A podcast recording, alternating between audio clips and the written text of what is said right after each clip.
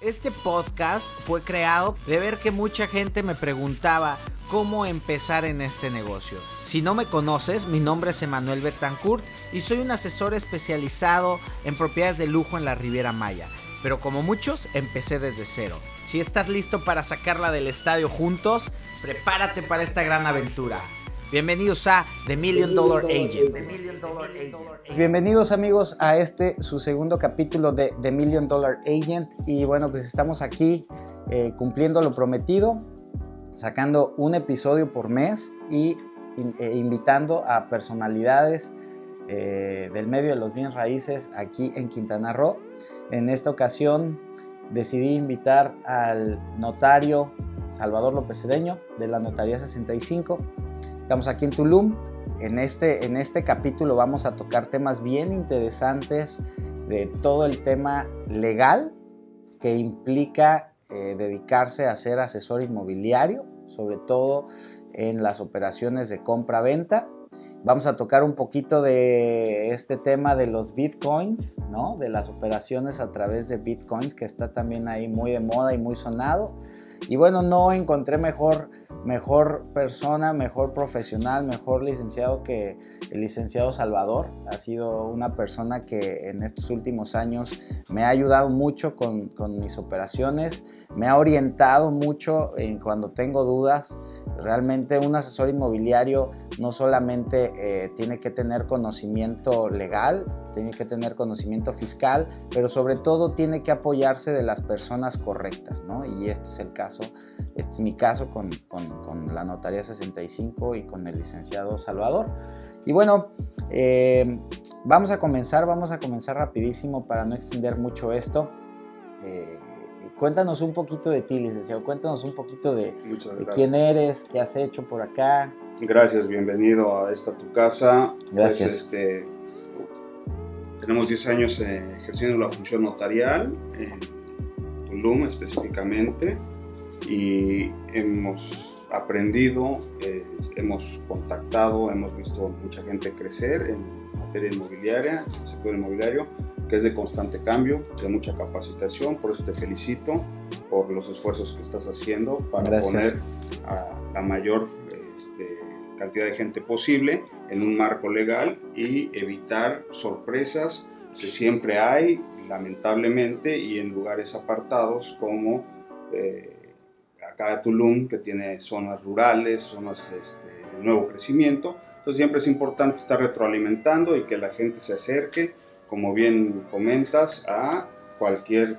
profesional que esté calificado, nosotros como notarios públicos, bueno, eh, finalmente en el Estado habemos más de 100 notarías públicas y con ello pues eh, da la certeza, la garantía de que las personas pueden llevar a cabo sus operaciones inmobiliarias eh, con profesionales, con gente que nos dedicamos a esto en el día a día y siempre coordinándonos con las partes que intervienen en todo el proceso inmobiliario, autoridades municipales, autoridades estatales, los propios intermediarios y los particulares, ¿no? compradores y vendedores, que finalmente estamos trabajando con el patrimonio de la gente Así es. y es una responsabilidad que eh, la gente esté segura, bien este, asesorada, para que no haya sorpresas en los, en los procesos. Y eso que dices es bien importante porque, bueno, se da mucho eh, que en este negocio uno cuando está comenzando tanto a invertir como comenzando a asesorar, pues empieza primero la idea de, bueno, pues hay mucho negocio, hay mucho dinero en este negocio, ¿no? Y efectivamente puede llegar a verlo, pero también hay mucho riesgo, ¿no? O sea, hay mucho riesgo implícito en, no llevar bien las cosas y en no tener el conocimiento correcto. Yo en lo personal, yo te déjame, te cuento rapidísimo un caso de un amigo que empezó hace años aquí en Tulum y que desafortunadamente hizo una operación que del todo no le fue bien porque no fue bien orientado, porque él iba comenzando. Y bueno, pues su esposa, eh, eh, eran él y su esposa, y terminó su esposa en la cárcel, ¿no? Entonces, también es como que bien delicado esa parte de comenzar eh, dedicarte a este negocio, pero bien, bien orientado, con todas las de la ley, como se dice aquí en México. Y bueno, pues vamos a empezar a meter un poquito en, funciona este podcast. Primero, déjame te cuento que el episodio pasado les estuve explicando eh, cómo, cómo es que, que se inicia para enlistar como asesor, para enlistar una propiedad en exclusiva, cuáles son las comisiones que se pagan en la zona, cómo se saca un cliente vendedor y cómo se saca un cliente comprador y cómo divides entre dos agentes el trabajo y la comisión. Y en este capítulo que debe enseñarles cómo eh, captar clientes compradores a través, compradores o vendedores a través de referidos y eso bueno les explico rapidísimo, es a través de darles un porcentaje de la comisión ya sea de lado comprador o del lado vendedor como les explicaba la vez pasada que se divide y este porcentaje va desde un 10 hasta un 20% si son asesores y de esta manera ustedes les comparten un poquito de la comisión a sus amigos, conocidos, familiares o incluso otros asesores que eh, tengan clientes potenciales, te pasan el cliente y bueno, pues tú ganas dinero, pero les repartes a ellos. Esto me ha funcionado mucho. Y la otra parte que quería tocar en este podcast es que ya sabemos qué se necesita, eh, digamos, de manera eh, práctica para enlistar una propiedad y vender, pero ahora, ¿qué necesitamos en materia legal en documentación para poder primero enlistar una propiedad que, es, que tenga todos los documentos necesarios para poder venderse. Porque es bien común, Lick, que allá afuera te encuentres a muchas personas que te digan, mira, yo tengo mi propiedad aquí sobre la avenida Tulum, véndemela, ¿no? Y entonces uno con, con, todo el desconocimiento del tema, pues le dice, sí, yo te la vendo y le empiezas a anunciar. Jamás los asesores pidieron la documentación, jamás verificaron que esa documentación estuviera en orden, jamás tuvieron como que esa diligencia y también es mucho el desconocer, ¿no? Entonces por ahí donde me gustaría que, que comencemos y que nos expliques un poquito de ese proceso, de que eh, tú como notaría, qué documentos necesitas para poder hacer una operación segura. Correcto, sí, mira, el, como bien comentas, puede haber N ejemplos de... Eh, malas experiencias.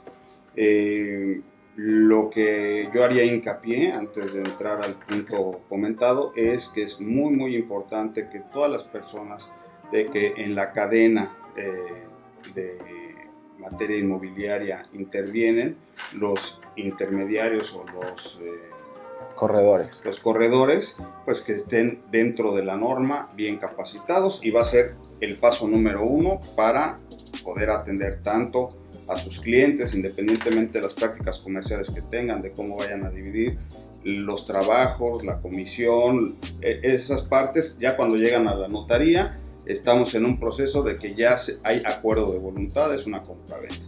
Entonces, en caso de compra-venta inmobiliaria, lo que se requiere es la solemnidad de realizar la escritura pública ante fedatario público. Eh, ese es el punto número uno. Entonces, ya para formalizar esas compraventas, tienen que tener todos los requisitos legales para que el propietario esté en posibilidades de vender al comprador, nuevo dueño, con todas las de la ley. Entonces, básicamente todas las notarías te van a requerir un listado de documentos básicos con los que acreditas la propiedad, que esa propiedad está libre de gravamen y eh, que tiene todos los requisitos para vender.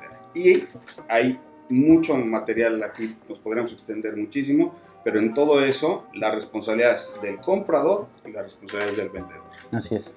Entonces, la del comprador básicamente se van a resumir a que tenga el dinero, la capacidad para poder hacer el pago del bien que está adquiriendo y que esos recursos sean lícitos de acuerdo a la norma para evitar eh, fraudes, para evitar que sean eh, recursos de procedencia ilícita o etcétera, etcétera. Pero bueno, de ahí serían los principales requisitos del el comprador. El vendedor tiene que acreditar la propiedad que está vendiendo, que es de él, que está facultado, si es único propietario, si hay copropietarios, etcétera, etcétera. Hay varias este, posibilidades en la venta, pero bueno, básicamente vamos a partir de que es un solo dueño y está al día su propiedad ¿Cómo lo va a acreditar? Con el antecedente de propiedad, ya sea escritura o título, con el que adquirió. Es muy importante este documento para también saber la fecha de adquisición y el monto de adquisición, porque toda venta se presume que tiene una ganancia. Una ganancia. Y por ende va a generar un impuesto sobre la renta. Entonces nos va a servir esa documentación para acreditar la fecha de adquisición y el monto de adquisición. Y que es el propietario legítimo y, poseedor del inmueble sujeto a la operación. De ahí es muy importante que ese bien inmueble esté libre de gravamen, por lo cual se requiere un certificado de libertad de gravamen con el que expide el registro público de la propiedad y ese certificado de libertad de gravamen nos va a decir que no tiene hipoteca, que no tiene un embargo, que no tiene ningún problema legal por cuanto hace a la propiedad. Y de ahí este, también es muy importante para la operación, bueno, es indispensable para la operación tener al día el impuesto predial, que es la obligación de todo dueño de, una propiedad inmobiliaria, tener sus impuestos prediales al día, este, eh, no adeudos de agua potable, aunque no haya servicio de agua potable, hay constancias que se tienen que emitir para conocer que no tiene adeudos ese bien inmueble, este, una cédula catastral que nos va a decir qué tipo de bien inmueble es, la ubicación, las medidas, para tener la certeza de lo que es y cuál es el valor catastral que tiene esa, esa, propiedad, el uso o destino, si es comercial, si es habitacional, si es puro terreno, etcétera, etcétera. Son datos que nos va a proporcionar la cédula catastral en, en este caso y debe tener una este, emisión no mayor a 30 días anteriores a la fecha de operación de, la compra-venta. Mm. Bueno, es que ahí es delicado los temas, eh, los términos, porque no es lo mismo un cierre en, el, en el, mercado, ¿no? En qué momento ya que llegaron a acuerdo de precio y cosa, y de ahí la documentación que va a generar este, todo el proceso de venta de ese inmueble. Ok. Entonces, eh, la cédula catastral, te digo, muy importante que no tenga una vigencia antigua porque a lo mejor ha sufrido cambios o modificaciones ese inmueble. Eh, los pagos prediales al, día con constancias correspondientes que emite el propio ayuntamiento de que no tiene adeudo ni de predial ni de eh, obra pública, derechos de obra pública municipal. como te decía, el no adeudo de servicio de agua potable y tener la certeza del monto eh, acordado por la venta y la forma en que se está realizando ese pago, ¿no? Que lo recibe el vendedor, porque no puedes decir, ah, mi inmueble, este, págame en una cuenta de un tercero, mm. porque tiene que haber esa identidad eh, para efectos de temas como lavado de dinero, de el comprador con su dinero le paga al vendedor a cuentas de Así es. Y bueno, finalmente, pues eh, los temas de identificación de las partes que intervienen en una operación inmobiliaria, que si es persona física o moral, bueno, todas ellas con la documentación correspondiente que acredita que están facultados el comprador o el vendedor este, para actuar en nombre de una persona moral, por decir algo. En caso que sean personas morales, eh, la existencia de la persona moral con actas constitutivas y que la persona que la representa tiene o los poderes o está en las facultades de la propia acta constitutiva este, llevada a cabo con anterioridad, que es el facultado, de acuerdo a si es consejo de administración o administrador único, que es la persona que puede comprometer y comparecer a esa operación inmobiliaria. O sea, básicamente que la persona que representa a la empresa puede vender. Exacto. Que tiene la, la, posibilidad de poder, está facultado para poder vender. Ahí hay mucha confusión en términos generales, en la experiencia nos dice, hay personas que son accionistas, eh, eh, tienen derechos como accionistas y es capital de ellos pero, no, necesariamente están facultados para firmar ventas o compras de sus inmuebles porque es en la parte administrativa donde se contienen las facultades o los, poderes contenidos en cada una de eh, las partes del órgano de administración. Y eso que dice el licenciado es bien importante porque me ha pasado muchas veces que me mandan una propiedad y me la manda el socio y me dice, no pasa nada, yo soy el socio, ¿no? Y yo tengo, yo tengo 50 o 49% de las acciones. Y no importa la cantidad de acciones, si él no tiene actos de dominio, ¿no? Es, correcto, está facultado como administrador único con un poder específico donde tenga actos de dominio sobre la empresa, podrá realizar actos en nombre de la empresa. Y entonces pues si no tiene eso, él no va a poder vender, ¿no? Y si, y si, uno de los socios dice no y el que tiene los actos de dominio dice no y tú ya firmaste un contrato de promesa, entonces estás en problemas. Está viciado ese, documento. Sí, definitivamente hay que tener mucha... Este, Mucho detalle. Pues la precaución de ver que efectivamente las partes que comparecen a una compraventa estén facultadas para ello. Ejemplo, puede haber una persona que también por desconocimiento o por falta de pericia o capacidad, dice yo soy dueño del 80% de una empresa, pero el dueño del 20% eh, dentro de la minoría o inclusive el administrador que este, tiene todos los derechos y obligaciones para actuar en nombre de la empresa, ni siquiera tiene acciones o tiene una minoría, pero es el que tiene administrativamente la facultad para poder. Sí, o sea, no tiene nada que ver el porcentaje. Es correcto.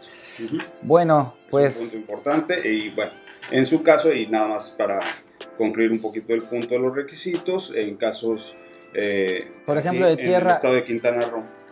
Perdón que te interrumpa, de tierra, eh, yo veo que no todos los asesores lo piden y tampoco no todas las notarías, pero para mí que estoy con mucha experiencia en tierra, sí es muy importante un certificado de uso de suelo y de densidad, ¿no? Previo al cierre, porque luego resulta que te dijeron que tenía una densidad, un COS, un CUS, o sea, ciertas eh, facultades tiene, ciertas características tiene ese terreno para poderse construir y resulta que cuando ya están para, para construir, pues no se podía hacer eso, ¿no? Entonces... Sí, es muy importante tener esos antecedentes y precisamente para evitar ello, hace un par de años hubo reformas a, a la ley eh, de desarrollo urbano en el estado y es muy importante que todos los involucrados conozcan involucrarse un poco más en la finalidad de esa operación. es. decir, qué se trata de evitar o qué se ha tratado de evitar. Eh, como en el estado hay muchas áreas protegidas, hay zonas de mangle, hay zonas de selva que no pueden ser impactadas tan fácilmente. Y tenemos muchos compradores, muchos interesados extranjeros que vienen y no conocen a detalles esas normatividades. Entonces, eh, tal vez en sus países de origen no importa que esté alejado de la selva alguna propiedad y ellos le ven futuro y piensan desarrollar allá X o Z este, actividad, puede ser ecoturística, puede ser este, de apartamentos, departamentos, lo que sea. acá es muy importante y ahora, te digo, desde las reformas de hace un par de años, antes de la pandemia, se estableció que es importante y así se establece que el comprador conoce el destino, la capacidad de lo que puede llegar a ser en la propiedad que está adquiriendo. Sobre todo porque hay muchas áreas de densidad cero, lo que quiere decir que aunque sea un terreno muy grande, no podrá realizar ciertas actividades, entonces tendré que hacer eso. Y viene en razón a la oferta-demanda, al valor pactado y una serie de circunstancias que hay que tener precaución porque inclusive cae en un ilícito. Eh, ante un engaño o, Fraude. una aclaración de este tipo de temas y en materia jurídica todos los notarios del Estado que nos este, capacitamos constantemente sabemos y tenemos todas las recomendaciones de lo que hay que explicar al momento de una operación de compraventa ante las oficinas de uno que la persona se soporta inclusive documentalmente porque es responsabilidad tanto de la, de la autoridad municipal al emitir en sus constancias el uso de suelo permitido, el destino que en un momento dado puede tener esa tierra. En, esos terrenos. Y por último... te quería comentar este, un poquito que en nuestro estado, como tenemos muchas costas, este, el caso que las propiedades colinden con zonas federales ah, eso es importante también hay que tener las constancias correspondientes de que no haya deudos, no hay embargos, no hay prohibiciones en la parte que colinde estos terrenos con zonas federales. O sea, te refieres frente al mar. O lagunas. O lagunas. Los lagunares también tienen este, o sea, hay regulaciones, hay, hay documentos que se necesitan para poder... Comúnmente eh, las eh, administraciones municipales tienen un área de zona federal marítimo terrestre que es la encargada de verificar si hay concesión o no el uso destino de la zona federal y que no haya una deuda, porque posiblemente un inmueble que colinde al mar o una laguna con, este, zona federal eh, deba o tenga algún este, detalle o prohibición o pendiente algún pago de derechos por uso o notación de zona federal. Al momento de realizar esta, como es accesorio del, del inmueble principal, pues no podemos, tenemos que tener la constancia de que no hay un adeudo ni ningún impedimento para enajenar ese bien inmueble, porque puede estar embargado o puede tener una anotación de prohibición o algo, y lo mismo eh, que te comentaba, la gente compra pensando que está frente al mar, quiere poner o hacer un muelle o algún uso recreativo destino y tiene algún tema pendiente de adeudos o alguna restricción, entonces hay que tener esa constancia de que está este, sin ningún impedimento o está la constancia correspondiente de que no hay este, problemas de zona federal. Eso está bien importante también porque estamos nosotros aquí transmitiendo desde un lugar turístico, ¿no? Y de playa, ¿no? Que es Tulum, que además está de moda y que es un destino muy bonito. Bueno, Lick, ahora quiero preguntarte un poquito porque este, esto salió al punto y ahí fue donde decidí invitarlo. Eh, tuvimos hace unos días un tema ahí con una operación con bitcoins, o sea, un cliente que me preguntaba y que quería este, pagar con bitcoins, entonces le eché una llamadita y le digo, ¿qué opinas de esto, de esto y esto? Y estuvo bien interesante esa plática, la verdad es que me dejó mucho y creo que esto les puede dejar también a ustedes. Nos quedan poquitos minutos, tenemos alrededor de cinco minutos para hablar de esto, pero vamos a tratar de hacerlo lo más sintetizado posible. ¿Qué opinas tú de las operaciones con bitcoin? Pues mira, o no hay más dos bien vertientes, hay dos vertientes. Exacto. Eh, tenemos ahora sí que la opinión a manera personal y lo que esté sustentado con eh, evidencia legal, legítima y es tema un poco escabroso, un poco difícil. Es la moda y ciertamente pasa mucho o va a empezar a pasar y no sabemos eh, hacia dónde las autoridades vayan a conducir. La versión oficial que se establece por parte de las autoridades, en este caso las eh, Secretaría de Hacienda y Crédito Público a nivel federal, eh, las, la ley monetaria, las unidades de inteligencia financiera, bueno, las autoridades que tienen que llevar, que tienen que ver con manejos de dinero y de recursos. Este, hasta el día de hoy, la información que se nos ha bajado, se nos ha proporcionado, no hay antecedentes de operaciones con ninguna de estas denominadas criptomonedas, llámese Bitcoin, llámese, bueno, hay Ethereum, lo que sea. denominaciones, Amero, etc. Finalmente, para las operaciones inmobiliarias, la regulación que hay o la que hemos tenido acceso es que la ley monetaria no reconoce como moneda de cambio, como moneda de curso legal, este tipo de, eh, pues de, de recursos, ¿no? Finalmente son recursos, quizás están en la nube, son inversiones, eh, etcétera. Pero no es como tener acciones, que con acciones sí puedes, tienen un valor y puedes adquirir cualquier tipo de bien, mueble o inmueble, ¿no? a cambio de, eh, una operación y pagar los impuestos y generar toda este, lo que conlleva una operación inmobiliaria. Entonces, bajo esa premisa, mi sugerencia personal, te lo llegué a comentar, es que no es viable porque es muy importante y se ha hecho hincapié en los últimos siete años este, con todo el tema de, que está la, la ley antilavado de dinero, que tiene un nombre muy rimbombante, ley federal para la protección de recursos, la, la, ley antilavado establece muy, reglas muy claras de cómo son las operaciones inmobiliarias, porque son actividades vulnerables.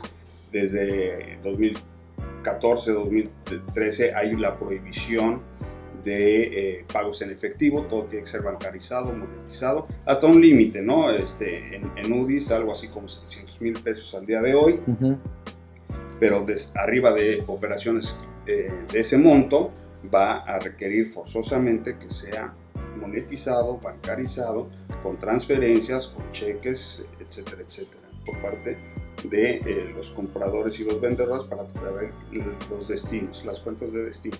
Entonces, es muy importante que bajo esa premisa, pues no se puede informar, o bueno, se tiene que realizar un informe de todas las operaciones porque al final de cuentas es actividad vulnerable por cuanto hace a la procedencia de los recursos económicos. No hay antecedentes de operaciones de este tipo, aunque pues eh, sabemos que se ofrecen o algo así. No he visto yo ninguna, como, como te he dicho, y creo que es un bemol o tendría que hacerse consultas este, pertinentes antes de realizar este tipo de operaciones. ¿no? ¿Por qué? no sabemos, este, inclusive, eh, como es especulativo mucho el tema de las criptomonedas.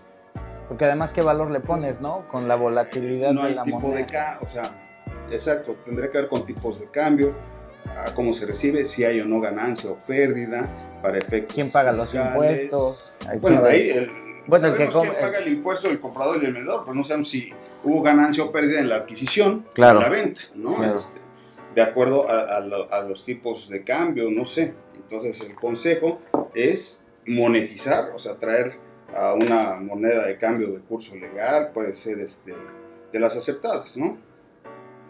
Eh, metales incluso, ¿no? Que no sean tengan un valor, sí, ¿no? Que, que tengan un valor donde se establece el precio de compra, cómo se pagó en moneda de curso legal o en divisa, como sea, para establecer, el Banco de México nos establece eh, los tipos de cambio de cada día, por, por cuando trae la gente dólares canadienses, dólares americanos, euros, Sí, ya. sabemos cuánto es lo que en pesos se está pagando ese día y cómo, cómo, cómo se pagan, de dónde viene el, el origen del, del dinero y el destino.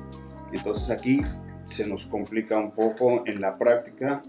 Te digo, los casos que hemos visto no se han aterrizado. Gracias, Lick. Pues básicamente lo que, si bien te entendí para explicarles, eh, es que eh, todas las personas que tienen criptomonedas tienen en su nube su inversión a cierto valor de su moneda en curso, ¿no? Es decir, yo tengo 100 bitcoins que equivalen a 3 millones de pesos, por en dar un dólares. en- o ajá, dólares o pesos. o 3 millones de dólares, ¿no? Por darte un ejemplo. Sí, ¿por qué pensar en chico, verdad? Hay que pensar No en digo, grande. desconozco, desconozco ahí, pero, Pero por como darte- es, te digo, mucho especulación eh, eh, y los valores son volátiles, suben y bajan a discreción y bueno, no deja de ser dinero y virtual. ¿Por qué? Porque si tú hiciste una inversión en el banco, en un inmueble, en metales, en lo que tú quieras invertir o ahorrar a futuro, va a tener, el día que tú lo realices a pesos, va- hubo una ganancia y va a haber un, la necesidad de un pago de impuestos. Ujú. ¿no? Mismo banco, que tú tengas tus inversiones a largo plazo, bueno, te la tu rendimiento te lo van a dar descontando el impuesto generado por la ganancia. Ujú. Eh, y así acontece en todas las prácticas de inversiones. Es justo, el que gana, tiene un ingreso, una ganancia, pues está grabado por la ley de impuesto sobre la renta. Bueno, entonces, eh, pues ya nada más como para concluir la idea, es eh, el que tenga su Bitcoin lo cambie a su moneda en curso, lo ponga en la moneda en curso que opere, ya sea dólares, pesos o lo que él quiera, y que con ese dinero ya bancarizado, si ya tuvo su utilidad, lo bajó a su cuenta bancaria y que con eso hagan una transacción Que Como- pague con pesos, centavos, dólares. con monedas en curso. exactamente. Pues muchas gracias, Lick, y gracias a todos los que nos acompañaron en este capítulo. Pues cualquier cosa, cualquier duda que tengan, ahorita voy a dejar eh, abajo eh, toda la información de la notaría del licenciado Salvador. López Cedeño Estefan. Eh, cualquier cosa, asesores que quieran realmente eh, incursionar de manera profesional, capacítense y acérquense con notarías expertas. Ahí les voy a dejar toda la información, todas las redes sociales, todo lo que ellos que necesitan. preocupe la gente por estar capacitada y dentro de la norma. O Así sea, es. Es lo, el mejor consejo que puede haber para tranquilidad de todas sus clientes, Las las, partes. partes, que este, participan en cualquier eh, Operación. trámite, cualquier operación inmobiliaria. Gracias, Lick. Y pues estamos aquí. Nos vemos en el siguiente capítulo y esperen porque se viene bueno. Muchas gracias. Bye.